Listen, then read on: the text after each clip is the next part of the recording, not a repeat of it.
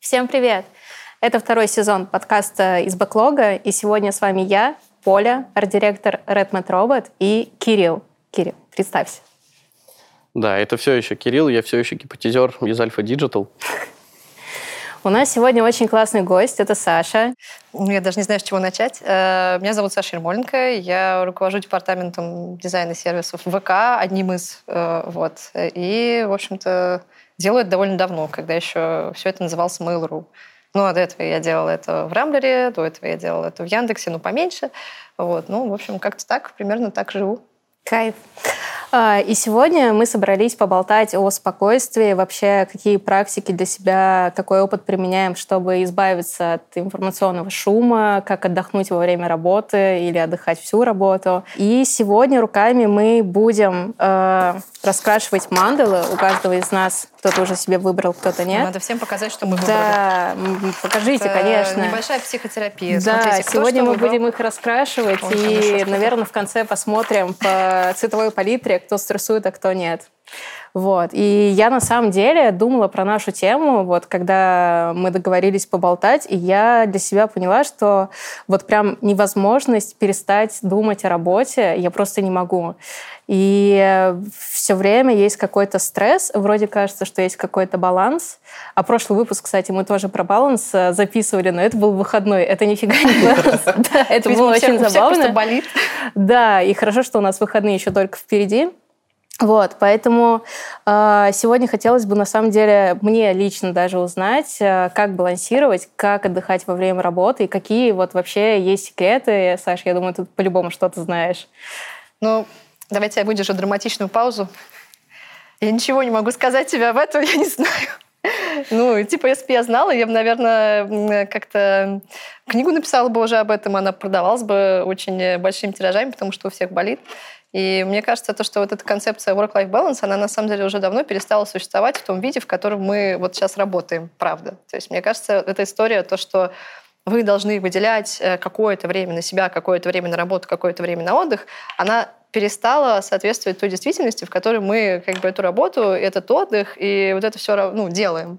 Потому что она была придумана тогда, когда ну, был еще э, понятный какой-то режим, мне кажется, связанный с офисом. То есть ты туда приходишь, ты там что-то делаешь, потом там у кулера поговорили, ну и как бы разошлись уже, окей. После ковида это все уже не существует давно. То есть, мне кажется, это э, давно перестало быть выполнимым. Вот. Угу. Поэтому вот эта э, концепция «я должен отдыхать больше» и «я должен э, пойти вот прямо сейчас отдохнуть, даже если меня что-то очень сильно триггерит на своей работе», она вызывает еще больше стресса, короче. То есть если так, э, ну, суммировать, то получается, что ты переживаешь сначала из-за того, что ты что-то не сделал на работе, а потом ты переживаешь из-за того, что ты еще и не отдохнул после этого. Ну да, а вот ты говоришь, то, что это все появилось, когда еще была возможность типа переключаться, а у нас сейчас ситуация, то, что все больше и больше информации, мы прям вообще безумно в это окунаемся, и э, нужны все равно какие-то способы, ну не, не то чтобы заставлять себя, но э, пробовать себя изолировать. Вот, э, может, у тебя был какой-то такой опыт, и, не знаю, нет. Нет, пробовать себя изолировать можно по-разному. Это как ну, выключи телефон. Ну, не знаю, может, телефон сам разрядится, и ты такая, окей, я не буду его заряжать. Мне кажется, вот эта история про самоизоляцию... А, это классная история про самоизоляцию. Самый лучший опыт, я считаю, был у всех ковид. Правда, ковид — любимое время для меня вообще. Э, можно было сидеть дома, э, отказывать всем в встречах, потому что у этого была какая-то внешняя причина, а не потому что... время было. Хорошие времена, да. А не потому что я просто интроверт, короче, вот, или что-нибудь еще такое. Э, я считаю, что опыт, когда тебе нужно время на себя, оно как бы... Это должен быть опыт, который интегрирован в ежедневную жизнь жизнь. Не какой-то из серии «я поеду вот на ретрит на 8 недель и после этого стану другим человеком». Нет. Ну, то есть человек очень легко возвращается к тем привычкам, которые у него были. Если вы решили, что вам на две недели надо вырубить телефон, и после этих двух недель у вас в жизни появится какая-то новая, ну, какая-то новая практика, ну, есть такая вероятность, если вы сделаете ее своей привычкой. Поэтому, мне кажется, вот эта история про изоляцию себя, она работает только тогда, когда у человека есть понятное место для этой изоляции в его быту. Угу. А не когда это происходит, когда вы уже выгорели, вы уже просто ползаете по офису и не можете никому ничего сказать э, по работе, и у вас нет идеи, и вы все это ненавидите, и вы тогда решаете, ну все, пора. Пора уйти и что-нибудь сделать для себя. Мне кажется, вот так вообще не работает. Потому что у вас после этого э, получается история, что ну классно, э, я отдохнул, и можно по новой себя убить, короче. Я так каждый раз делаю, чтобы, чтобы потом ползать и чтобы снова думать про вот этот, э, как бы, что-то там, э, самоизоляция. Да? Мне кажется, то, что когда у этого есть место, и вы ищете не способ, э, ну, условно, потушить пожар, а способ не допустить пожар то это намного более эффективная штука. Но так как большинство как бы, ну, вот этих э, скажем так, медийных образов, связанных с тем, э, что, допустим, у вас классный work-life balance, основанный на том, что он показывает только одну хорошую сторону. Человека, который пошел там, не знаю, ушел на длительный отпуск на три месяца, и его не уволили, и сохранили ему зарплату еще каким-то а образом. так можно было? Вот. И у меня вопрос тогда, как бы, Нет? это очень интересно, но кажется, это ошибка выжившего. Ну, серьезно, зачем впаривать людям то, что они, скорее всего, не смогут сделать, находясь в той ситуации, в которой они находятся? Ну, в целом, да. Поэтому... А ты что думаешь, Я Кирилл? дико извиняюсь, хочу один вопрос задать. Все, конечно, очень хорошо, но я лично специально перед сегодняшним выпуском ничего не гуглил, потому что я хотел бы от вас услышать ваше понимание слова «ретрит». Я уже шутила сегодня на эту тему. Не надо. Да. Наше понимание слова ретрит это... Что? Я не знаю, что это такое. Ну, мне, нам придется спросить нейросетку явно. Можно мы название можно говорить или я не знаю? Можно, нас никто за это не осудит. На самом деле, мне кажется, в этой практике есть огромный смысл, потому что мы находимся в большинстве случаев и ситуаций в своей жизни мы находимся в контексте, где у нас э, дом, работа, там, не знаю, личная жизнь у кого есть, там, или там кот, или еще что-нибудь. Ну, то есть какие-то вещи, которые мы привыкли считать своим бытом и э, которые наполняют этот быт. И мы редко задаем себе вопрос, окей, хорошо, а, а то, что я делаю, нравится мне по-настоящему, или я делаю это потому, что, допустим, мои родители сказали мне, что я буду хорошим мальчиком, девочкой или кем бы вы ни были, если, допустим, у тебя будет семья, работа э, и, не знаю, квартира. Вот. И делаю я это для себя, или я это делаю для кого-то. Получаю от этого удовольствие на самом деле, или я выполняю, ну, по сути, какие-то чужие установки, которые так уж сложилось, что оказались частью моего воспитания. И мне кажется, любые практики, связанные с э, изоляцией себя от привычного, они задают тебе вопрос, а тебе именно это надо или как бы это надо не тебе? Потому что мы же с ним все столкнемся рано или поздно. Мы же все рано или поздно окажемся в одном из кризисов среднего возраста, где э, нам придется себя спросить, а то, что мы, у нас есть, это то, что нам самим хотелось, или это то, что нам общество предлагало как красивую картинку, в которой мы должны чувствовать себя счастливыми? А мы не чувствуем. А я тут скорее, наверное, про какие-то, может, хобби. Уже второй раз мы, наверное, на выпуске про это говорим. Вот, например, если э, твое хобби позволяет тебе абстрагироваться, побыть наедине с собой, э, думу подумать и так далее и тому подобное, это можно считать ретритом? Вот я, например, когда на даче э, тусуюсь, у меня есть такой прикол, я там сажусь, э, сажусь на байк и сваливаю там километров за 10 от участков в поле. Приезжаю в поле, сажусь, и просто сижу, туплю в горизонт. Мысли о чем-то прекрасном, отреченном, условно говоря. Вот Слушай, это можно? ну тех, технически только ретрит можно считать ретритом, если мы про термин говорим, да, ведь? А то, что ты делаешь, это способ переключиться и, ну, по сути, да, действительно создать для себя условия, в которых ты можешь подумать о чем-то, что не является частью твоего ежедневного ментального быта. Если мы говорим про то, как переключаться, то чтобы переключаться, нужно на мой взгляд, не концентрироваться на какой-то одной конкретной, о которой мы говорим, да, например, там ретрит, ретрит, ретрит, а на том, что мы, в принципе, хотим переключаться, потому что у нас есть такая потребность, и эта потребность, она потребует от нас за это заплатить. Самое, как бы, ну, заплатить не в смысле деньгами, а заплатить какими-то ресурсами, своим временем. Потому что, чтобы переключиться, нужно это время где-то найти. Откуда-то его ну, взять, по сути. Откуда? Из работы. Откуда? Из, допустим, общения с друзьями. Вы хотите пойти на классную тусовку или хотите полежать дома, потому что ваш организм говорит вам, что вы устали, и лучше бы я дома полежал. То есть мы... Вот эта вот история про переключение, она всегда подразумевает историю про то, что нужно будет за это чем-то, какими-то ресурсами пожертвовать, да.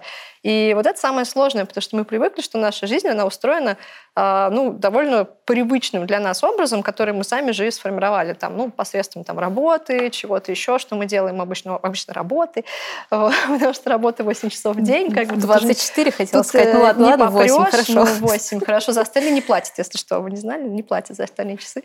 Вот. И тут получается такая история, что э, мы должны знать, из каких э, своих сфер жизни мы это время на себя и на это переключение будем извлекать, а еще какие из этих сфер жизни нам на самом деле помогают переключаться. У, есть очень же крутая книга «Поток» э, Чиксон Михай, это психолог, который очень долго изучал состояние разных людей, в, которые могли бы описать эти состояния как счастье. И Этих состояний огромное количество. То есть э, вы можете кататься на велосипеде, поэтому это так популярно, потому что классно, ты едешь, у тебя есть цель. Физическая активность. Да, физическая активность. В этот момент ты не фокусируешься на том, какой ногой давить педаль. Ты выполняешь механическую деятельность, которая переключает э, одну твою систему внимания на, в общем-то, ну... Сори, перебью. А какая цель катания на велосипеде? Может быть? Типа доехать куда-то? Ну, Сжечь сколько калорий? У каждого своя, я просто привела это как пример, да, то, что есть много занятий, которые переключают наше внимание, условно говоря, заставляя нас а, выполнять механическую деятельность и чувствовать себя в этой деятельности ну, да, достаточно счастливыми, на самом деле. Я Многие могу так... более простой пример да. Э, привести. Уборка дома. Да, Когда ты О, окна я, я посуду Великолепно, да. Подмоешь вот, это посуду. То же самое, да. Как бы ты это делаешь на автомате, ты знаешь, как ее не разбить, э, трешь губкой, думаешь о своем, поешь песни, еще что-то. Да, и на самом деле в этом ты можешь быть счастливым вполне, и, и расслабленным тоже. И все в доме тоже счастливы, потому что посуда помыта. Не, у меня э, Посудомойка шуток, отбирает у нас счастье. У меня по этому дому посудомойки нет вообще. Вот. Потому что я реально люблю... Э, Жалко мыть... этого добряка. Нет, почему? Реально люблю мыть посуду, потому что она носит... Это, это занятие носит какой-то медитативный характер. Ну вот это и есть э, смысл. Ты сам ответил на свой вопрос. Ну, я там конкретно до, до байка докопался, ну, поэтому... Ну, так я, я понял, о чем. Ты вот на мотоцикле ездишь. Тебе прикольно на мотоцикле ездить же? Да. Ну, там первую, то там это, вторая, прикольно, объеду ямку. Вот это то же самое. Мы когда делаем какую-то деятельность, которая не включает нашу сознательную оценку, э, мы на самом деле расслабляемся. Ну, представь, что у тебя в голове каждый рабочий день, э, ну, условно, сидит обезьяна и бьет в Зачем представлять? Вот, окей, хорошо. Когда она там. Потому что, ну, это на самом деле так. Э, нужно сделать то, нужно сделать то, нужно сделать... А вот это, ой, там то. И это как бы, ну, то, в чем мы на самом деле живем, оно вот не перестанет быть таким правда. Потому что как бы, бизнес, он очень э, прагматичен в этом плане. Он не будет ждать, пока мы там, простите, э, дойдем до своего внутреннего кризиса, проживем свой э, этот коллапс какой-нибудь там, и вот придумаем что-нибудь. Он будет говорить, а иди как бы и макет согласуй, или там, не знаю, Кошмар. идею придумай, или что-нибудь еще. А, ну, ну, это, ну, это то, с чем нужно смириться. То есть бессмысленно Но... Ну. ждать от компаний, что они будут создавать для нас среду, в которой мы там что-то будем вот так делать, если эти компании не ориентированы на создание инноваций условно говоря, в которой эта среда будет продуктивна для нас. Мне казалось вообще каждый за себя. Ну, то есть не да, надо ждать, когда кто-то тебе создаст комфортные... Ну, это, это, конечно, круто, если кто-то тебе создаст эти комфортные условия, но, кажется, нужно самому типа, О, да. Это сделать. Я вот очень долго догоняла для себя, что в какой-то момент все же надо отойти от компьютера, пройти там за кофе, даже если я дома, выйти из дома, подышать на балконе, посмотреть на солнышко, чтобы просто перезагрузиться. Но до этого я просто делала, делала, делала, делала день, ночь, день, ночь. Как бы ты можешь не спать, делать макет. И как будто это приходит только с опытом. И никто этому вообще не учит. А этому очень сложно научить, потому что ты, например, можешь сказать человеку, слушай, да ты расслабься. Он после этого расслабился, ой, я так да, расслабился, он я такой расслабленный. Скажет, ты что, мне макеты О, надо сдавать, вот, да. такое расслабляться. И это приходит, когда, э, мне кажется, перед человеком встает понятный выбор. Ты сейчас пойдешь э, и убьешься еще раз, э, и ты до этого уже это испытывал, то, что ты можешь много-много-много делать, но потом наступают последствия для всех сфер твоей жизни, там, социальные, там, например, здоровье, не знаю. И пока у человека первый раз этого опыта не сложилось, мне кажется, ему очень сложно объяснить, что, что его ожидает в А там еще и со вторым, третьим, пятым не работает. Ну, то есть там до последнего тока может бить. Ну, да. А они все равно будут работать. Ну, учитывая, учитывая среду, просто тут же еще, мне кажется, важный момент, что э, здесь подстегивает очень сильно среда, потому что вся среда, в которой мы, э, как правило, работаем или там, допустим, смотрим на какие-то модели успеха, она э, наполнена людьми, которые рассказывают нам, как нам жить. Вот. Э, желательно жить э, как бы эффективно, как быть там, не знаю, успешным. Позу, Манхэттене. Вставать в позы силы, вот во что-то еще вставать. Ну, короче, э, вся вот эта история, она основана на том, что концепция успеха, она для всех общая, и вот она выглядит вот так. А на самом деле э, концепция успеха для каждого своя. Кто-то, извините, хочет уехать э, жить в, рыбацком, э, в рыбацкой деревушке в, своем, в своем маленьком домике, а кому-то действительно нужно горы воротить. И для каждого человека это будет индивидуально. И очень часто это упирается в то, что то, что мы смотрим, становится тем, о чем мы думаем, и очень часто мы начинаем это примерять на себя, это не помещается. Натягиваем, как ты говорил, сову на глобус а, и стремимся к вещам, которые нам-то на самом деле меньше всего нужны они э, просто транслируют свою массовой культурой как вот общепризнанная поощряемая версия счастья, условно говоря. Но ну, да, чтобы до этого дойти, да, но чтобы до этого дойти, ты должен осознать то, что это происходило в принципе. А это, представляешь, сколько своей жизни нужно подвергнуть сомнению, Типа, ой, я 10 лет до этого строил карьеру, я хочу жить в рыбацкой деревне. Да не, я хочу просто жить жизнь. Я хочу просто жить жизнь. Ну, ну, наверняка кто-то такую книгу написал уже. Если есть вот эта культура достигаторства, и как с ней бороться? Что вот можно сделать, чтобы перестать смотреть, что кто-то лучше, чем ты, и, не знаю, э, жить свою как раз жизнь? Мне кажется, с ней бессмысленно бороться, потому что, э, ну, как сказать, это просто естественная часть... Пытаться резать воду? Ну, это естественная часть экономики. Экономика говорит нам, э, тебе Надо. нужно много работать, чтобы э, многого добиться, особенно как бы в условиях там какой-то нестабильности, да. В принципе, она права.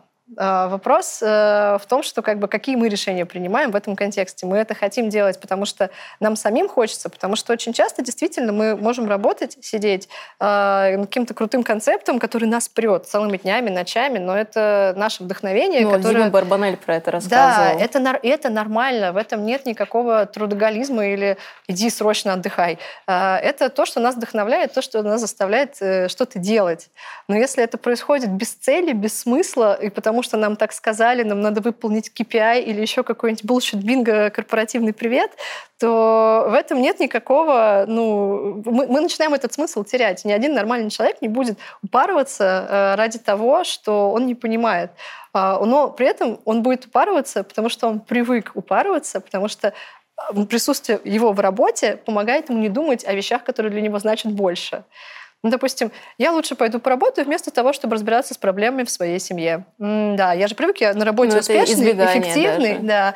Я на работе понятный, а главное, работа понятная. Сидишь, как бы мотыжишь там свое что-нибудь, вот, и потом получаешь зарплату в конце месяца. А, в, допустим, решить проблему в семье — это сложно, там много неопределенностей, поэтому ее проще избегать, там, где тебе понятно.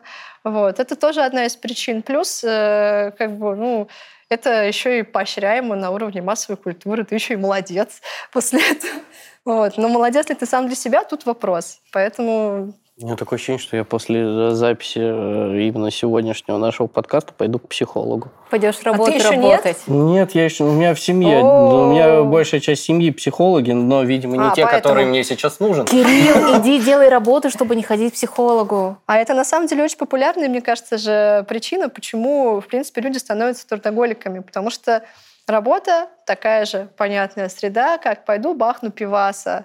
Вот. Эффект понятен, процесс целом, понятен, да. места понятны, где можно это осуществить. Могу делать закрытыми глазами. Да, могу делать закры- закрытыми глазами. Главное, что это отодвигает меня от необходимости решения для меня более каких-то сложных вещей. Или они просто не сформулированы еще. Так тоже бывает, мне кажется. Не, ну, кстати, бывает, когда они сформулированы, и ты не то чтобы кайфуешь, э, но делаешь, делаешь, делаешь, там сидишь 15 дней, э, пытаешься что-то, не знаю, достичь какого-то результата, ты его достигаешь, но этот результат, он э, не, как бы, не отвечает твоим ожиданиям, и вообще получилось не то, что хотел, но ты пытался это очень сильно достичь, и ты максимально выгорел, и не смог даже остановиться на каком-то моменте, типа просто это бросить. И как будто это тоже есть в культуре, когда тоже всех посмотрел, э, все что-то делают, пошел попытался тоже это сделать, поставил себе цель и пытался ее достигнуть, и получилась фигня. Мне кажется, тут э, в культуре есть э, другое. В культуре есть вот то, что я уже говорила, ошибка выжившего. То есть э, вот ну, в России особенно, мне кажется, есть вот эта тема из серии «Я сделал какую-то классную, прикольную штуку, у меня она получилась с первого раза, какой я молодец». Да нифига, ну как бы нет, не с первого раза. Там, чтобы что-то получилось, многие люди идут к каким-то идеям 10, простите, лет. А, чтобы эти идеи, чтобы их бизнес, чтобы их проект стали прибыльными, успешными и классными.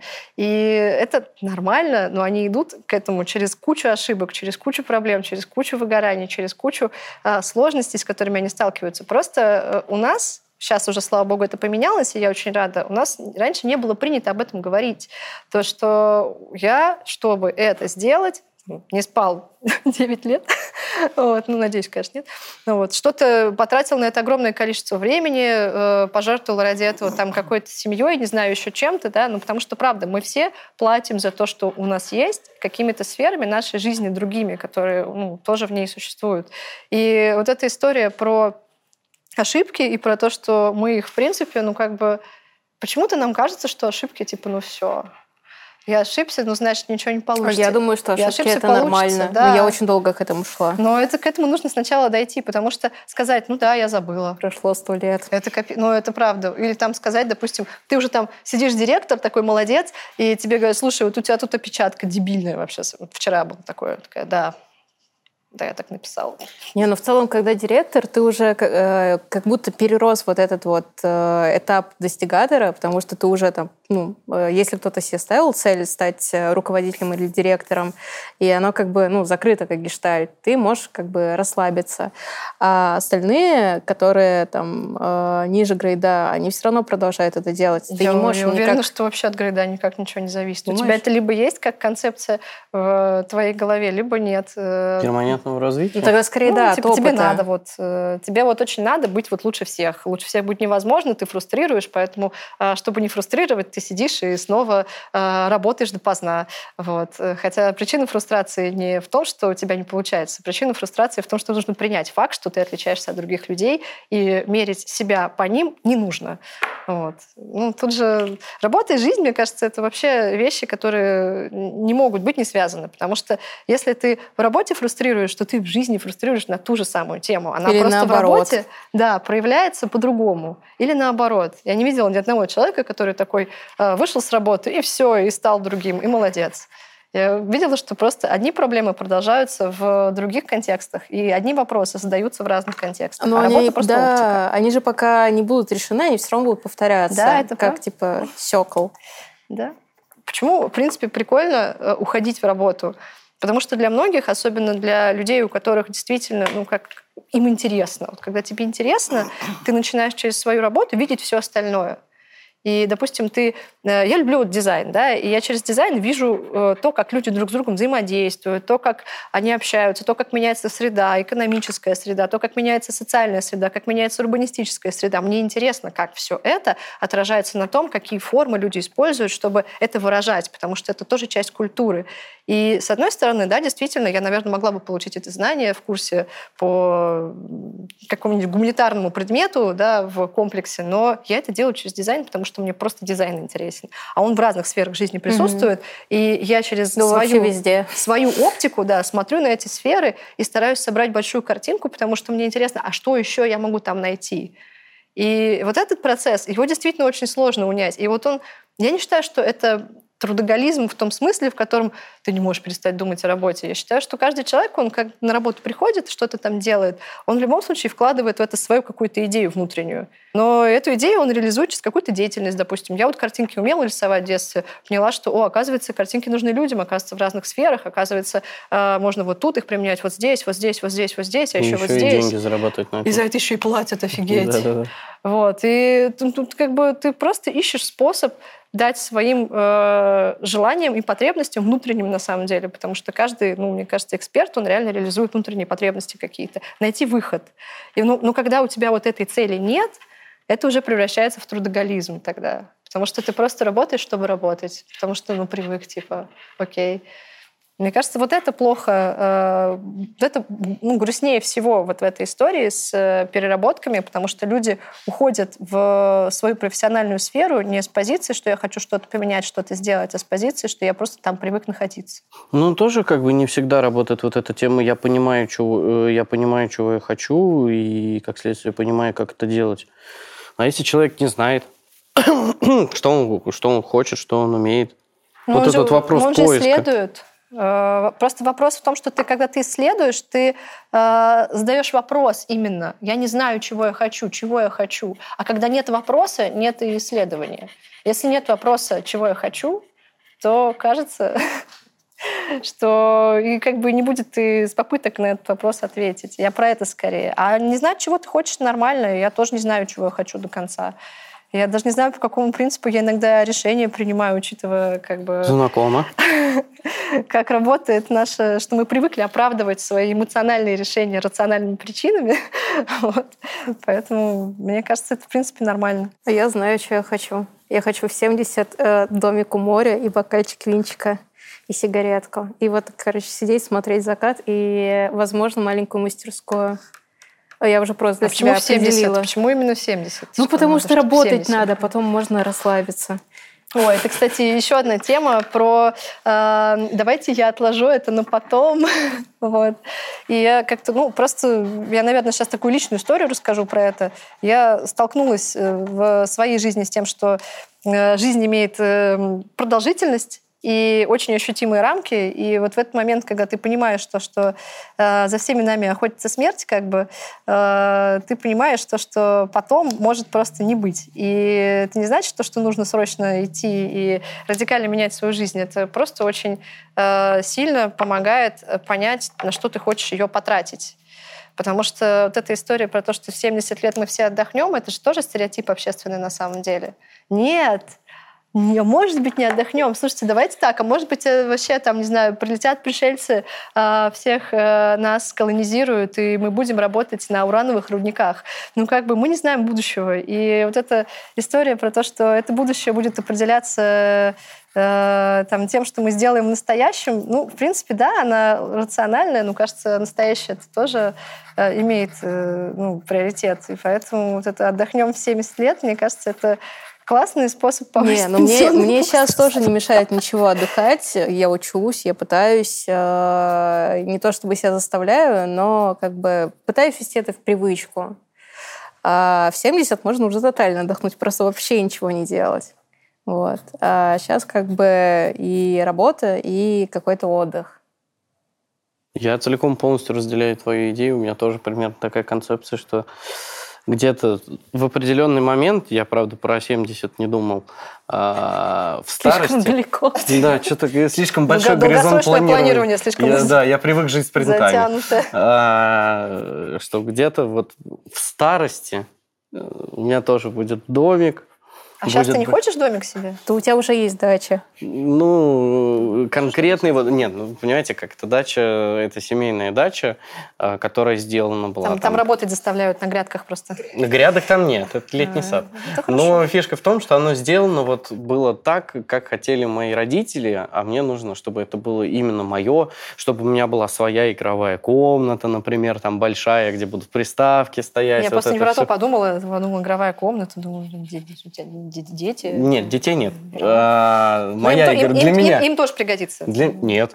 Нет, Нет а, хорошо, смотри, ладно, если у меня будут дети, игровая комната, на игровой комнате на двери будет висеть замок. И все игрушки ты будешь покупать как бы им, но себе. Мы Нет, уже я буду прямым текстом говорить, что вот это мое.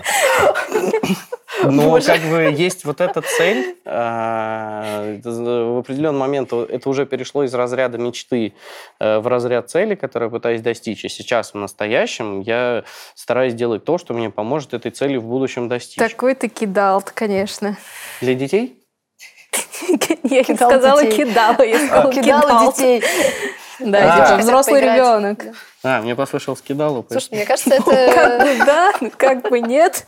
Мне кажется, это самый рациональный подход, когда, да, типа то, что ты хочешь, недостижимо прямо сейчас, но э, есть что-то, что ты можешь э, сделать, чтобы это стало ближе. Э, и это на самом деле помогает очень часто э, отвлечься от э, рабочих вот этих моментов, потому что, допустим, я понимаю, что моя работа не... Ну, то есть я могу уйти с работы, но работа не отстанет от меня. Не может уйти от меня. Вообще, да. И она будет продолжаться после того, как я выйду из офиса, если я в него заходила. Но она будет продолжаться после 9 вечера, и после 10 тоже будет продолжаться. Вопрос в том, хочу ли я сама ее продолжать и участвовать в этом здесь. Потому что очень часто же, например, ну, от обратной связи сильно зависит то, насколько к твоим решениям относятся серьезно. Потому что вот эта история про да, то, что там люди пишут друг другу после 10 вечера, 9, там, ну, то есть, ну, когда уже хочется уже, наверное, перестать об этом говорить, она во многом про то, что люди после 9 отвечают. И не отвечают, не слушай, я отвечу тебе завтра, они отвечают такой вот гору текста. Я, честно, тоже этим грешу, э, потому что тоже тревожный человек, снимаю стресс на работе. Но мне кажется, когда тебе перестают отвечать или говорят понятным языком, что слушай, не хочу как бы обижать, не показаться там грубым, но, пожалуйста, пиши в рабочее время или пиши после, или я не буду отвечать, как тебе комфортнее, это классно модерирует процесс. Ну, серьезно. Это позволяет понять, что вот я не хочу так. А, пожалуйста, общайтесь со мной иначе.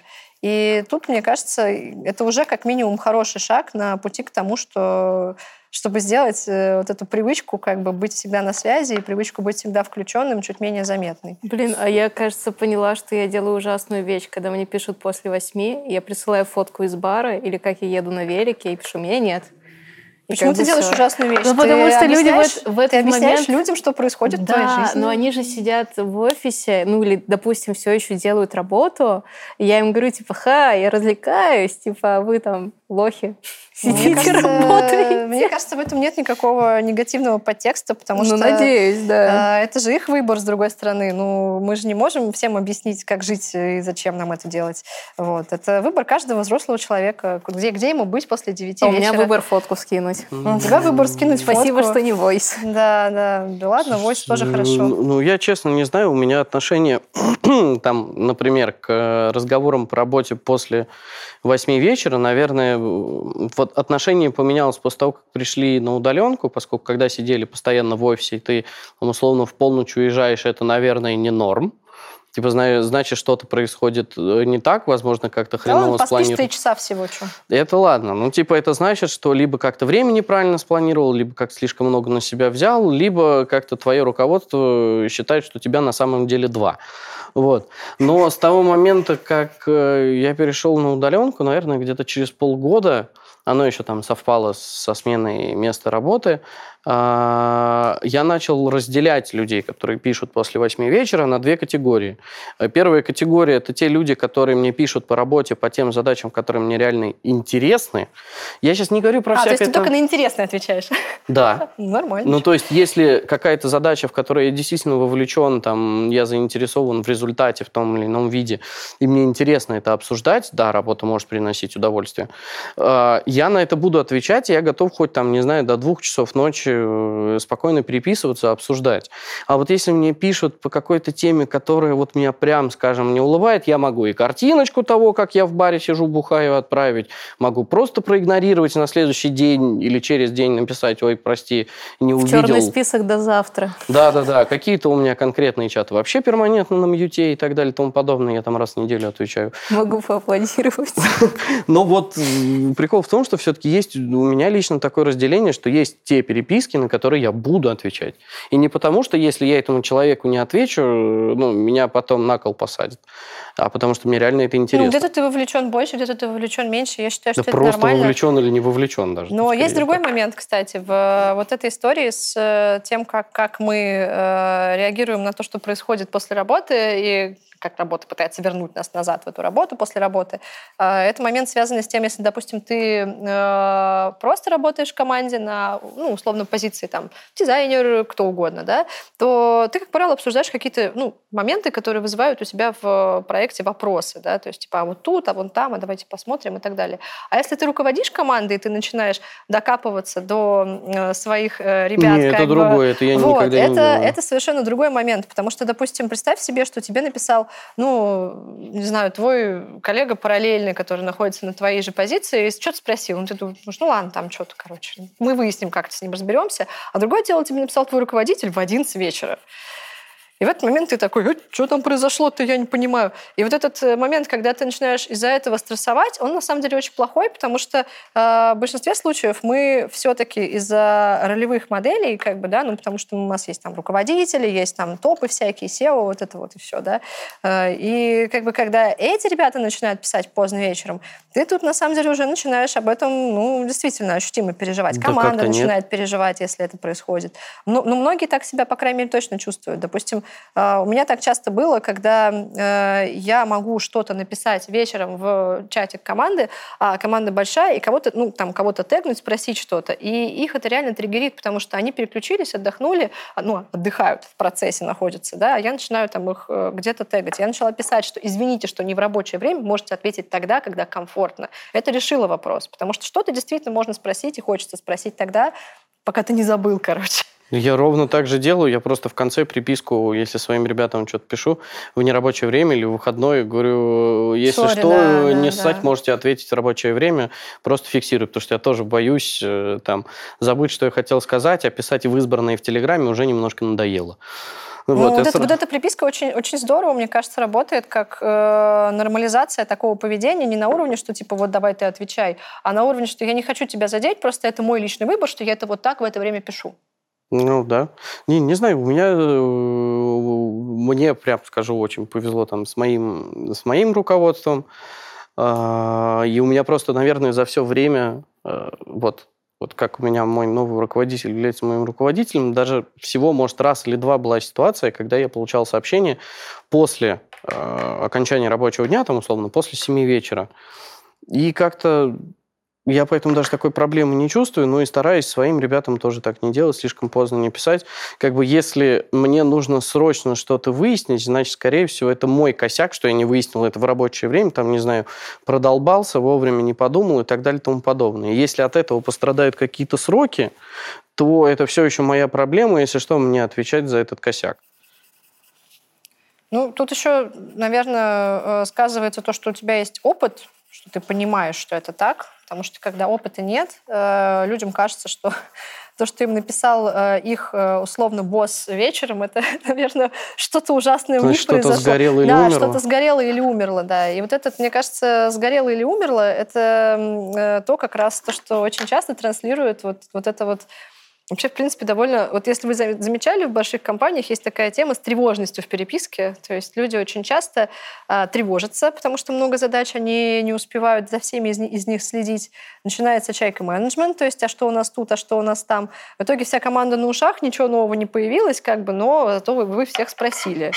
Ну вот, вот, это, вот этот момент, мне кажется, он, э, когда у тебя есть опыт, он переживабелен, то есть ты понимаешь, а, окей, сейчас потревожится и угомонится, как бы человек просто перенервничал, условно говоря. А когда у тебя опыта нет, ты, ты думаешь, что, что это реально надо пойти решать прямо сейчас, вот встать из своей кроватки и что-то пойти делать. На самом деле нет. Это Но... когда тебя тегнули или когда тебя не тегнули? Когда тебя тегнули, не дай бог вообще просто. Когда это тебе в почте пришло, прилетело сообщение, где не один восклицательный знак в конце, а, а три. А, а три, возможно, даже, письма. Да, да, да, да. Еще и пометочка, что это письмо важно. Тут, мне кажется, просто очень сильно влияет на э, то, как э, это с человеком происходило до этого. Короче, я просто абсолютно уверена в том, что мы копируем поведение тех, кто управлял э, если нами, мы, до. нами до. Да. И если есть... И мы, кстати, бессознательно копируем. Даже если мы не хотим это делать, мы все равно это делаем, потому что это ролевая модель. Эта ролевая модель ассоциируется у нас с э, безопасным поведением, в рамках которого мы будем, значит, выживать, потому что стайное животное... Если этот человек да. так делает, при этом он был моим руководителем, значит, так правильно. Так правильно, да. И вот, это, э, вот этот перебороть, вот этот стереотип, то, что так правильно, и можно так не делать, то, что на самом деле это никакой правильности отношений не имеет, это конкретный ну, стиль руководства конкретного человека с конкретными, э, конкретной его ситуацией, и не обязательно вам его как бы копировать, то, мне кажется, вот эта вот э, нервозность, она в целом основана на том, что есть целое поколение ну, руководителей в, по крайней мере, российских компаниях, которые привыкли вот к этому. Они еще и множат это. И из-за того, что они не Они всегда рефлексируют, не всегда рефлексируют на этом уровне, они делают это ну, дальше. То есть лю- люди продолжают э, получать такие же сообщения. Блин, то есть они сеют тревожность. Вот, ну, вот хорошая кто. новость, мы можем это остановить, перестать сеять тревожность. Просто это потребует больших усилий, чем если бы все это начиналось с э, других моделей, как бы, да, действительно. Но так-то мы здесь на самом деле для этого и собрались, чтобы об этом говорить, потому что это же тоже, ну, если мы хотим об этом говорить, значит, эта тема откуда-то появилась. Если она появилась, значит, она была для всех важна. Не, круто, что в мессенджерах отложки по- по- появились в какой-то О, момент. да. И мьюты Это- на чатах. Да, и да, мьюты да. на чатах. Святое вообще. Лучшее.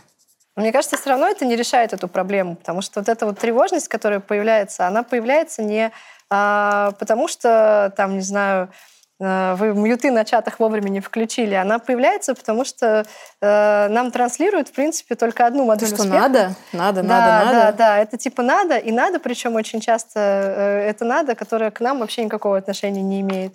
Блин, мне ее транслировали с самого детства. Надо, надо, надо. Надо идти в школу, надо идти в университет, надо идти... Надо там не опаздывать. Надо не опаздывать. На самом деле все эти Надо слова- медальки. Надо медальки, да.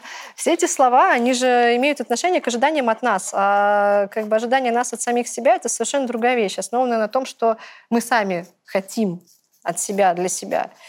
И вот этот, э, кажется, ты когда сказал, что тебе нужна... Ой, ты вырезал даже. А, Ты когда сказал, что тебе нужно Потому что срочно надо было. к терапевту Это идти... не я так решил, это мы так решили. Надо вырезать? Нет. Слава богу. Это гэг. Я не справлюсь. Нет, не смогу, нет, извините, я отказываюсь. Ну, Короче, я считаю, что это вопрос... э, Я правда уверена, что если вы руководите людьми, надо, правда, идти к психотерапевту, да.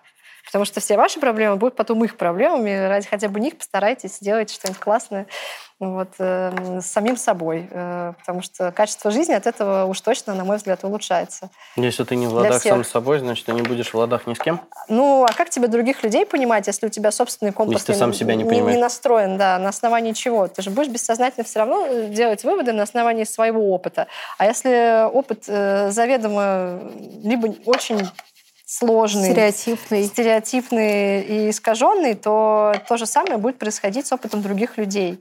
Поэтому очень круто, когда команда из разных людей состоит, потому что это позволяет э, этот опыт расширять. Там кто-то окей с тем, что отвечать в, после 12 ему реально окей, а кто-то говорит, слушай, вот как бы моя внутренняя гигиена говорит о том, что так не надо делать. Пожалуйста, не пиши Что мне. ты плохой. Ну, плохой это бессмысленная оценка здесь. Э, Это. Скорее просто, пожалуйста, не делай так. Ну, Мне, типа, мне мама сказала не дружить с такими людьми. Ну, это такой уже, конечно, Потому что не надо. неплохой уровень, э, да, будет психотерапии. Кстати, правда хорошая, если человек э, понимает причину, если это правда мама сказала, и поэтому он теперь, то это Надо- уже... Надо, кстати, попробовать. половина когда, пути. Надо как-нибудь по приколу попробовать, когда ко мне э, человек придет там, типа, после 8 или 9 вечера в Телеграме с вопросом, я отвечу, что мне, мне психолог запретил отвечать на рабочей переписке после 8 и посмотреть Ну, на реакцию. Вопрос, э, вопрос, зачем ты ему это рассказываешь? Ну, поржать. Чтобы не обидеть, чтобы поржать или чтобы, чтобы что? Потому что... Ну, поржать. Возможно, ты мотивируешь его тоже сделать э, такое же упражнение со своей жизнью. И как человек поступит с э, полученными от меня вводными, в данном случае мне не колышет. Как это бессердечно. Да. Ладно, Но я- если я ш- я переживать, я по шучу, каждому, это- если переживать по каждому поводу до оценка. 70 и своей дачи с винишком, не доживешь. Вот. Это, кстати, хороший поинт о том, как э, контролировать желание э, во все вовлекаться э, после конца рабочего дня. Кстати, Что никто не умирает, не умирает. Э, Это влияет на что-то глобально в твоей жизни? Не влияет. Это может подождать. Блин, а если там сообщение, это изменит твою жизнь? Это значит, это спам, и тебя хотят денег. Все нормально. Да. Ты можешь сразу на благотворительность перечислить. Опять кто-то кредит предлагает. Кто-то снова предлагает тебе да, стать э, участником финансовой пирамиды. А, или, э, или попасть на э, курсы по э, марафонам. Вот, да. Открыть свою личность и, короче, прокачать стрессоустойчивость. Начать проявляться в Инстаграм или что-нибудь еще. Это опять вопрос о том, что мы обсуждали этих рилсмейкеров и сторителлеров. Перформеров. Перформеров. Для тех, кто не понимает, о чем мы сейчас говорим, до начала эфира у нас был очень напряженный диалог на тему того, что Э, название профессии, которые мы периодически видим в резюме, ставят нас в тупик. вот. Ну, рилсмейкеры и перформеры, зато, э, мне кажется, на, на вопросы, отвечать ли им после 10, вообще для себя ни, никак не реагируют. Они вот. просто отвечают. Они просто отвечают, да, пока, потому что много сил. Скоро они столкнутся с тем, что не будет сил. Да ладно, что так не грустно. Факт. А вдруг не столкнутся, представляете, все будет хорошо, потому что просто не парились и Тогда э, повезло. не думали, что работа составляет всю их жизнь, а считали ее только ее частью. Мне кажется, очень э, Тогда я начну задаваться вопросом, что я делаю, что-то не то в своей жизни. Ну, мне кажется, это вообще, это вообще полезный вопрос, но не в контексте, что я делаю что-то не то, а в контексте, а делаю ли я то, что я на самом деле хочу делать. Мне кажется, это вот ну, реально классный и очень отрезвляющий вопрос, который помогает как раз э, вот эти все э, моменты с work-life balance как-то привести к тому виду, в котором тебе они хотя бы понятны. То есть я сегодня проснулась в 7, это для меня не характерно. Я могла посмотреть на себя в зеркало, сказать, это не я, и уйти и спать, спать, и лечь спать обратно. Да. Ну, ты проснулась, э, не, ну это мне Но кажется... Но надо было встать и идти Но со всеми силами. Не, ну слушай, это не ты. Ну да, если бы ты проснулась в 7, у тебя не было бы цели, сникерса. это было бы реально, это было бы действительно странно. Ну, типа, ты проснулась в 7, потому что тебе сказали прийти на работу в 7, чтобы быть в 7, потому что причину этого нет, либо ты их не знаешь. Ладно, это странно. Сейчас причина, причина есть. я пытаюсь не пропустить лето и захватить все частички его с ну, самого значит, утра до э, самого последнего вот луча заката. Значит, это ты, просто ты расставила приоритеты. Поэтому все нормально, никакого конфликта, на мой взгляд, нет. Мы нашли объяснение. Это хорошо, все. Ты встала в 7 для того, чтобы просто приехать сюда. Послушать музыку. Не ищи оправдания своим поступкам. Ну, я ее правда слушала, мне нужно было, мне хотелось. Да не, мы с тобой обсуждали, я тоже так же делаю. Потом еще получаю за это люлей, за то, что из-за того, что я в наушниках, я не слышу, как щенок просится в туалет. А, ну, какой кошмар.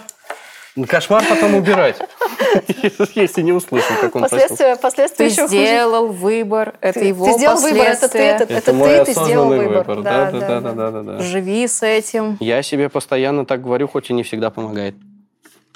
Ну, вот, несмотря на то, что мы об этом часто как о шутке говорим, мне кажется, вот эти практики, они реально очень полезны, на, когда мы ну, на работе там что-то делаем, допустим, когда мы команде что-то говорим. Потому что вот эта история про то, что... Э, ну, история про то, что ты должен быть постоянно вовлечен в свою работу, она во многом история про то, что ты функция, а не человек. А ни один человек, простите, не функция. Это личность, он сложная, у него есть э, бэкграунд, у него есть какие-то запросы к себе, запросы к миру, есть э, ну, какие-то странности у всех, да, есть особенности. И когда мы начинаем говорить, э, что для нас важно, допустим, да, или да, вот сейчас ребята у нас вот ну, плохо все, надо поэтому поработать вечером. Вот, это, конечно, звучит очень так, как... Ну, знакомо? Так, знакомо, и, ну, это просто звучит на грани, как бы, что ты, мол, людей заставляешь. Но на самом деле, если ты рассказываешь, что важно, почему ты так делаешь и э, ради чего для себя ты так делаешь, то людям становится понятнее, потому что э, они понимают, что это, во-первых, твой личный выбор так жить, да, во-вторых, у него, у этого выбора есть для тебя понятная цель, и ты ее формулируешь, и как бы дальше они решают уже, насколько им это комфортно э, в качестве ну, их процесса в жизни. Хочется ли им вовлекаться вот как в твою идею или нет. И вот эти истории про переработки, они во многом про то, что очень часто нам даже не объясняют, а что конкретно и что и почему. А мы слышим какую-то фразу на, на уровне своей экспертизы из «надо сделать ну, там, ставьте название. Вот, или надо там э, что-то поправить. И дальше мы очень часто не хотим копать, а зачем, а почему, а что это. С одной стороны, это понятно, потому что на задавание вопросов э, бывает нет времени, а с другой стороны, это грустно, потому что э, деятельность без цели не имеет, ну, она приводит к выгоранию на самом-то деле. Когда ты понимаешь, что это оправдано и видишь результат, это тоже важно, кстати. То есть деятельность с целью, но без результата а, показывает, что стратегия неверна уже. То есть нужно поменять стратегию. А если деятельность э, и с целью, и с результатом, то это вообще отлично. То есть ты понимаешь, куда ты идешь, ты видишь, как ты к этому движешься, и можешь оттрекать прогресс. Мне кажется, если бы это было более... Ну, просто ценностное управление, это, мне кажется, более сложная штука, чем из серии «нам надо делать это, потому что нам сказали». Нам сказали, вопросов нет. Ну и что, как сказали? Мне тоже сказали, я не знаю. Ну, да? можно же спросить, зачем. Вот. А можно спросить, а еще можно на это пропустить через себя. Потому что, ну, мне кажется, когда начинаются вот эти истории про нарушение грубое work-life balance, они во многом основаны на том, что э, ну, человек считает что-то очень важным. На самом... Ну, либо так культура сложилась, что э, вас всех стимулируют работать по ночам, не знаю, или там нерабочее время. Не, нас вот. нет. Ну, это хорошо. Ну да, мы сами себя. Вот, достаточно. Мы, эту функцию мы переложили на себя, мы делегировали. А, это тоже, это тоже отлично работает. Не, ну есть работа после работы, когда ты делаешь что-то в кайф, но это уже не работа. Мы опять про Pet Project сейчас разговаривать начинаем? Нет, ну можно посидеть, э, фильм посмотреть но с каким-нибудь, с какой-нибудь идеей погрузиться в режиссера и изучить это.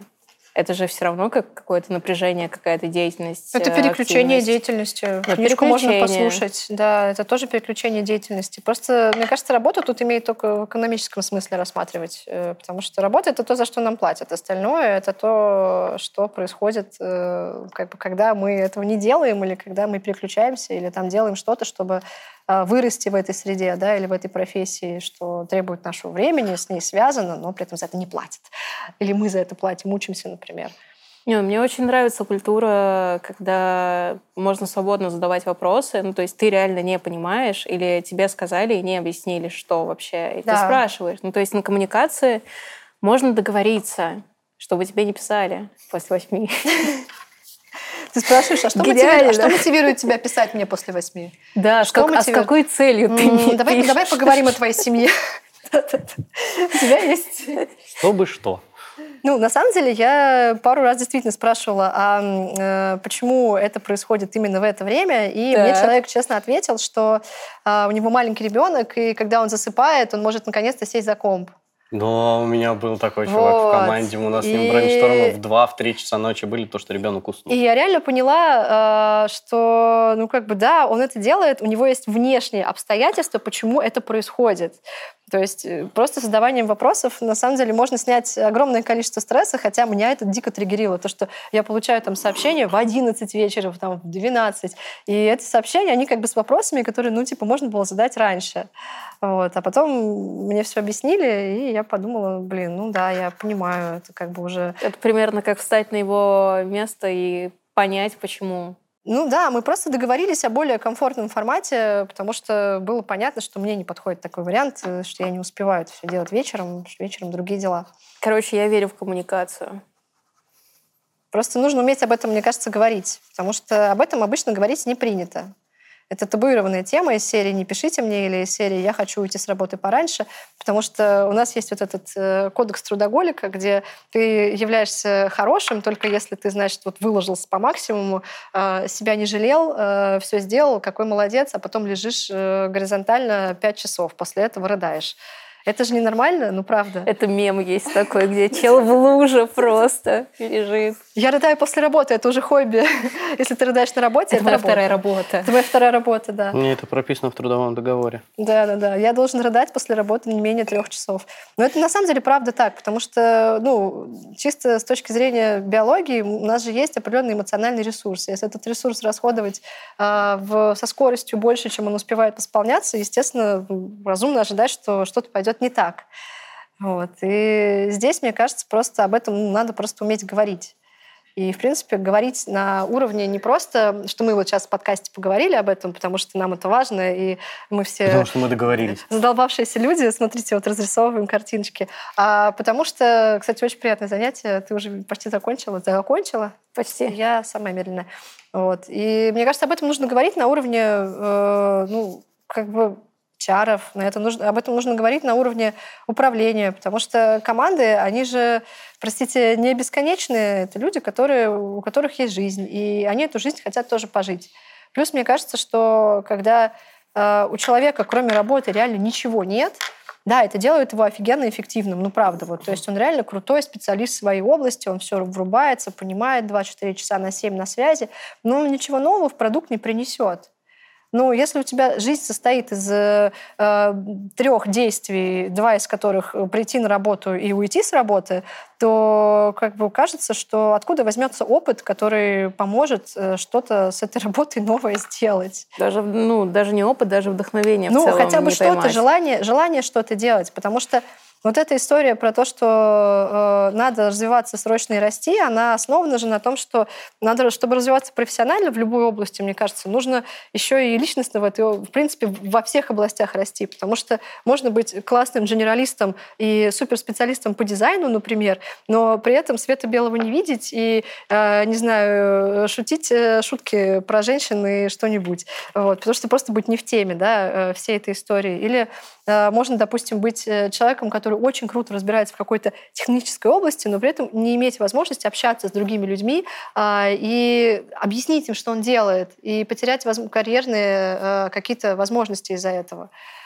Потому что мне кажется, что ну, как бы здесь э, вот, вот, ну, вот, вот эта история про переработки, вот эта история про то, что work-life balance, вот этот несуществующий, она во многом про то, что нам проще замещать э, понятными какими-то э, конструкциями да, свои э, отсутствующие э, какие-то стороны жизни, в которых мы нуждаемся, но не ищем их, потому что у нас уже типа есть. Вот. Ну, в общем, я для себя поняла, что нужно в какой-то момент остановиться, перестать плодить стресс, в первую очередь от себя, другим, и потом оно куда-то там, наверное, пойдет в нужном направлении. Не знаю, я все это время сидел, слушал. Мне, если честно, не всегда это... Стресс испытывал? А, я тебе так скажу, Прости. стресс испытывает каждый из нас. Вот. Я никогда не рисовала на такое количество камер. Да нет. Запомните меня такой.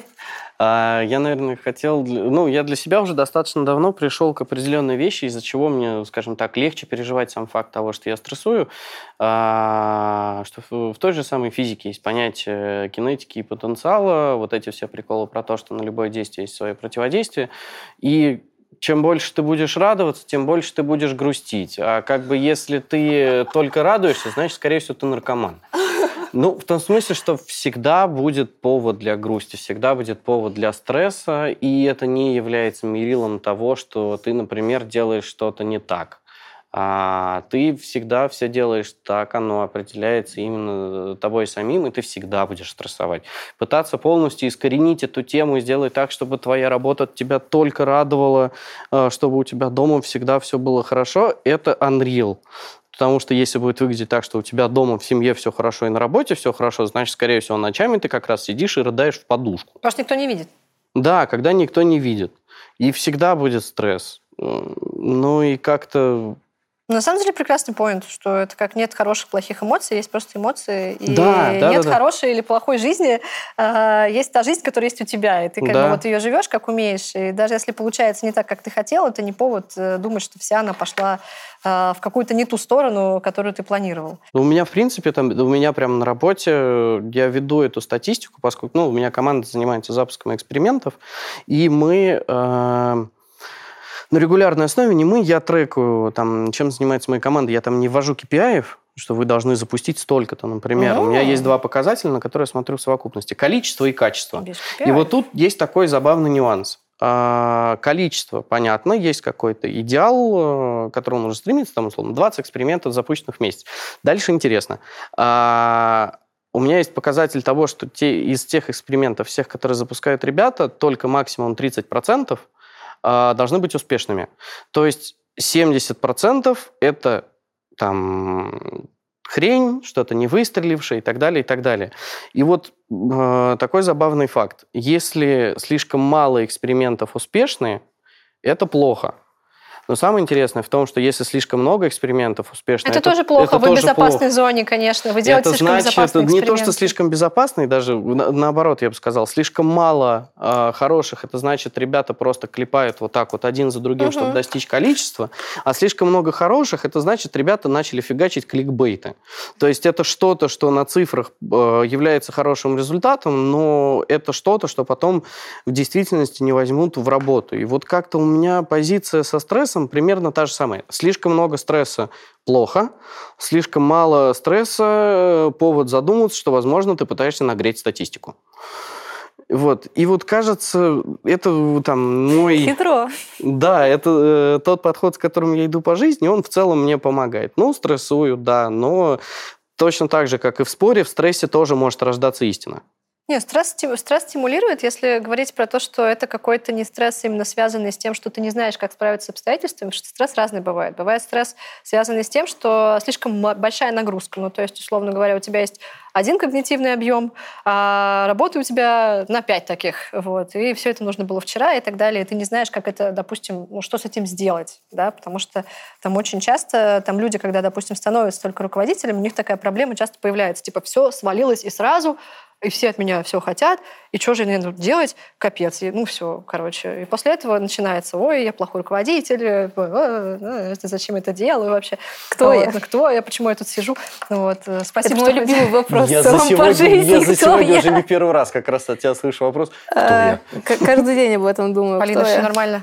Да, я еще Полина, да, да, все нормально. Вот. Ну, короче, просто бывает стресс, когда, допустим, э, я понимаю, о каком стрессе ты говоришь, когда ты чувствуешь какое-то предвкушение, ты не знаешь, как эту задачу решать, потому что ты не, не сталкивался, она новая, э, что-то, что-то, что ты еще не делал, да, то есть и ты думаешь, блин, а получится ли, справлюсь ли я, ух, какая штука, никогда такой не занимался. Вот. А другое дело, когда это стресс, связанный с условиями среды, которые ты не можешь и не понимаешь, как адаптироваться. Не, я тебе честно скажу, я про любой стресс, потому что если ты не испытываешь стресс, значит тебе комфортно. В моем понимании, если тебе комфортно, значит ты дальше не растешь. Ну, слушай, давай э, комфортно. Бывает же э, в... Просто я считаю то, что вот эта история с перегревом команды, она или себя, она тоже на долгосрочной основе не работает. Потому что ты перегреваешься, и рано или поздно ты к этому привыкнешь просто. Ты ну привыкнешь, да, что там постоянно же... горит где-то все части тела, и вы едете на велосипеде, и он ну, тоже а горит. если привык, значит, пора идти куда-то дальше. Нет, с велосипеда будешь... можно убрать переднее колесо Ты же не будешь развиваться, если тебе пишут там после восьми, ну, там, с тем, что ты мог бы сделать э, вчера, завтра. От этого нет никакого но, развития, но это стресс. Знаешь, в современной среде а, можно даже всего лишь одним днем упустить, и кто-то другой внедрит это вместо тебя. Я просто работаю там в направлении высокий инноваций. Уровень, высокий уровень стресса сразу видно. Это, ну, нет, слушай, это позитивный стресс, который подстегивает. Да, да, это правда, я согласна. Не, ну, этот хороший. Этот стресс хороший, да, этот берем. Слушайте, любой стресс, любой стресс хороший. Если ты переживаешь, что ты что-то делаешь не так, на основе этого стресса можно для себя проработать какие-то шаги, а, чтобы понять, а что делать так, чтобы этого больше не было. Из любого стресса, из личностного, рабочего можно извлечь а, выгоду или конкретно что поделать. Ну вот у меня был самый глупый стресс, когда мне пишут, пишут, пишут, и мне очень хочется ответить прям вот секунда в секунду. По рукам себя бьешь? Да. Э, нет. Не, я там ждут. стала выключать уведомления, ставить режим сон, когда он не присылает пуши вообще. Вот там с 10 э, до 9 утра у меня выключены все пуши. Это великолепно, это мне помогло, потому что я сразу пытаюсь помочь. Неважно, что там произошло. Потихоньку-потихоньку внедрять то, что Никто не помер. Это можно сделать завтра. И это не срочно. это даже не горит и фигня какая-то, поэтому... Выключение уведомлений не работает, надо режим не беспокоить Очень ставить. Сложно. Вот в самолете включаешь, и ты даже не знаешь, О. что тебе писали. Не, в самолете это слишком, ребят. Ну что вы такое говорите? Нельзя так делать. Да, а как же смотреть видосики с телефона? Так с компа а же... О, нет, а там уведомления снова надо выключать. Но там тоже надо уведомления включать, блин. Да, Кирилл. Не, на самом деле мне понравился поинт про стресс, потому что это действительно очень классная история, когда, мне кажется, это же это один из аспектов психологической зрелости, когда э, ты можешь справляться с нагрузками различного рода, в том числе нагрузками, связанными со стрессом. То есть ты понимаешь, то, что то, что с тобой происходит, это не смертельно, все нормально, да, окей, кто-то что-то написал, кому-то что-то не нравится, так бывает. Это не значит то, что им не нравишься ты, это не значит то, что вся твоя работа плохая, вот, и не значит то, что нужно срочно пойти страдать. Ну, вот, это значит то, что вот эта ситуация уже произошла, и у тебя есть варианты, что ты можешь с этим сделать. Вот это реально круто на самом деле, потому что этот подход позволяет э, не фокусироваться на том, что что-то пошло не так, а он позволяет понять, что что-то что может пойти не так, и это вообще ничего страшного в этом нет. И, кстати, это, мне кажется, классная мысль, потому что она, вот эта мысль позволяет снять с себя вот эту ответственность за за ту часть результата, которую ты не можешь контролировать. И потому что во многом вот это желание ответить, оно же... не нужно это контролировать. И не нужно это контролировать, да. И от тебя никто этого не ждет, и твой контроль там вообще скорее помешает. Потому что вот эта часть про ответить, помочь, спасти, она же во многом про то, что э, нам кажется, что мы сейчас вот включимся, и все как бы как надо пойдет. Не Но факт. Не, не факт, факт. Не факт. И это тоже Хуже, когда ты понимаешь, что вот если потом. я сейчас сам это сделаю, тогда точно все будет хорошо. Вот это клиника. Да, да, да. Это, это же на самом деле очень, ну, во многом история про то, как мы к этому относимся. То, что есть вещи, которые мы не можем контролировать в своей жизни, и в работе и тоже. Надо. И не надо. Да, да. все. Пускай мы контролируем так. сами. Это, и будь на что этом, будет. На этом можно было бы закончить просто. Все, будь что будет. Всем спасибо. И мы, и мы Всем уходим. пока. мы не хотим это контролировать больше, ребята, извините. Я не я, хат не моя, я пошел. Мы поняли, что это слишком стрессово для нас, и поэтому, так как мы взяли ответственность за свою жизнь и принятие решений в ней, мы уходим. Было бы здорово. Честно, я сейчас не выкупил. Ну, ладно, ладно, хорошо, это... Э, Забей. Это происходит после того, как у тебя много лет терапии, ты это не контролируешь, да. Вот. Мне мой психолог так сказал говорить, я понял. Мне мой психолог... Нет, если твой психолог так сказал говорить, то тебя нет. абьюзит просто. У тебя его нет. Этот психолог с нами сейчас в одной комнате? Так вот же. А, нет, вот. Вообще идеальный психолог. Сколько платишь? Мне кажется, это максимально дорого.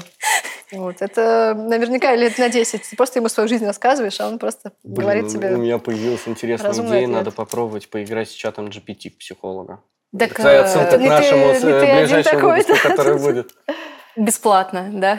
Только ну, он да. не несет а, а, ну, ответственность за последствия. А психолог несет? А, ну, хоть небольшую, ты хоть можешь ему предъявить, а вот Ты можешь прийти к нему ты... в хату и сказать, чувак, Слушай, это не я сработало. Тут, э, я из-за тебя алкоголиком стал. Сказать, да это не из-за меня. Так, мне точно надо попробовать пообщаться с каким-нибудь психологом, чтобы спихивать на него свои проблемы. Говоришь, что это он... Тема связи. Мы нашли вторую, вторую, второй путь решения проблемы э, вовлеченности в работу. Скажи, что у тебя есть ассистент. Не-не-не. И при этом не нанимай после, ассистента. Вот, после восьми вечера вам ответит он мой ассистент. Очень, а кто это? Занят. Я еще не нанял. Не-не-не, просто он очень занят. Сейчас напишите моему ассистенту. И он не отвечает, представляешь себе? Потому что он тоже очень занят. Да, потом твоего ассистента ну, это как бы не ты виноват. ассистент. Когда ну, хотели без ассистент. хихонек сегодня, ну, короче. У нас сегодня очень серьезный выпуск. Очень. Да. Э, ну, короче, ответы есть. Мы, кажется, поняли истину. Ну, как нашу, которую получили с опытом. Да? Вот да? прямо здесь, нет, на да? этом, нет? В, в этой комнате. В этой, да, психолог с нами. На ошибках учатся, после ошибок лечится. Да, это еще одно мое кредо. Да. Не, ну круто, что можно ошибаться и остановиться. Короче, все. Я, если честно, Пойдемте. вообще преследую идею того, что ошибаться не просто можно, ошибаться нужно. в разумных пределах Нет, нужно. необходимо, да. конечно, иначе... Но это ты как Если ты не ошибаешься, значит, ты ничего не делаешь. Тут еще вот, вот еще такое, вроде, это, такое ощущение, что я начал разговаривать цитатами из ВК, простите меня, Или пожалуйста. Или плачешь Но... ночью. Я да. не имею отношения к этим цитатам никакого. О, упс. Не знаю, о чем он говорит вообще. Да, это то чувство, когда фраза из ВК в нашем разговоре может иметь два подтекста. Наконец-то она появилась. Все, пора останавливать шутки. И такой вопрос о том, что мы перед выпуском шутили про это божественная интеграция. Простите. А? Это без меня а? было? А? тебе. Блин, я, не, я слишком много слов сказала, и моя оперативка перегрузилась, я не помню, что говорить. Короче, ответы мы нашли целом все возможно, все в наших руках, вот в этих вот. Давайте посмотрим, что у нас получилось сегодня нарисовать. Вот у меня по палитре, кажется, я безумно жизнерадостная и вообще ни разу не стрессую. Или наоборот. Что думаешь, Кирилл? Ну, Стрессую? ты уже из выпуска в выпуск мне лично подтверждаешь, что твой любимый цвет розовый. Все это знают статистически это. обоснованный вывод. Да, да. Это значит, ты, возможно, ты приверженец своих привычек, не знаю. Это ты советуешься с ним сейчас? Он нам подсказывает? Ну, у нас этот, по а, ну, Смотри, это их три, три вот этих вот. Короче, я кайфанула, я не стрессовала, мне понравилось. А очень, вас? очень красиво получилось. Спасибо. А, а чтобы мою посмотреть, надо будет настроить контрастность. Э, Мы там поднимем saturation, все нормально. Оно какое-то такое... Э, мне, мне понравилось. Я давно не раскрашивала ничего э, руками еще и под наблюдением, еще Меди- и медитативно. при других людях. Я, это было стресс, очевидно, это был стресс. Да? А мы медитировать хотели. Нет, да. это, было, это было очень приятно, поэтому как только я поняла, что это можно заниматься, я занималась только этим и не смотрела никуда в другое место даже. Я Кажется, последние 20 минут наблюдал за твоим взглядом, типа, что он там делает? Да, да. Макраме, ты, сегодня удивишь нас. Не, я решил преследовать концепцию, там, которая у нас была все эти выпуски, когда мы пытаемся руками сделать э, то, ну, описать то, что мы обсуждали, и это типа как колесо сансары, что у нас есть у нас есть вот эти вот этапы жизни стресса, они серые. И есть вот эти цветные, это когда мы занимаемся тем, что мы любим, что нам интересно и так далее, и как бы вся наша жизнь вращается, и если вращать, оно перестает быть только серым, оно становится О, просто красиво. цветным. И таким как образом наша жизнь, ну да, ну, я неправильные краски подобрал, простите, да. Цвет шоколада, да, может получиться, но фишка в том, да, фишка в том, что все равно в конечном итоге в вашей жизни оно все перемешивается. И ваши стрессы, ваши ошибки, ваши переживания всегда идут рука об руку с, вами достижень... с вашими достижениями, с вашими результатами и тем, чем вы гордитесь. И когда ты вот в ладах с этим и понимаешь, что они идут рука об руку, ты в ладах с собой. Вот. Сказал, как отрубил просто. Очень красивое колесо. Ну да, но цвет, если сильно крутить, цвет Я будет думала, ты как с тарелочками китайскими будешь так сидеть. Нужно было вторую нарисовать. У нас нет столько времени, чтобы вторую рисовать. Типа я диджей. Ну, если подытожить, мне на самом деле каждый раз кажется, что когда мы со спикером, который к нам приходит, обсуждаем какую-то тему животрепещущую, как это, э, каждый из нас все равно уходит со своим мнением, со своим пониманием, но кажется, каждый раз мы слышим друг друга. И я лично думаю, что из твоего опыта, которым ты поделился, я точно чем что-то почерпну. Э, из того, что рассказывала Поля тоже, но, правда, мы с ней уже не в первый раз снимаемся, у нас очень много пересечений там по подходам. Кажется, все равно выпуск получился крайне интересный, во многом философский. Есть и... на чем подумать. Да, да есть над чем не обсудили, но ничего. слава след... Богу. В следующий раз, в следующий да. раз. Делаем... В первую очередь Будем делать расклады. Да, да, есть над чем подумать, о чем поплакать ночью в подушку. Нет, ну давайте без этого уже. Ну что мы? Мы же договорились, что мы не делаем этого. Не, я уже привык плакать по ночам а, в подушку, тогда... так хоть цель будет. Тогда нет, тогда не цель, если, если, если тебе это комфортно, я принимаю. Это твое хобби, мы поняли. Мы тебя услышали, и мы приняли это. Окей, Саша, спасибо тебе большое, что ты к нам присоединилась. Спасибо большое. Я надеюсь, что мы еще точно увидимся все вместе на какой-нибудь тусовке. Не знаю, как я должен попасть на тусовку дизайнеров, разве что через поле. Она пишет тебе, даст проходку. Звоните. Да. И там в комментариях списки есть срочно. Когда там, типа, да? Спасибо. Очень круто было. Спасибо тебе большое. Да, да. Увидимся еще. До новых встреч. Всем пока.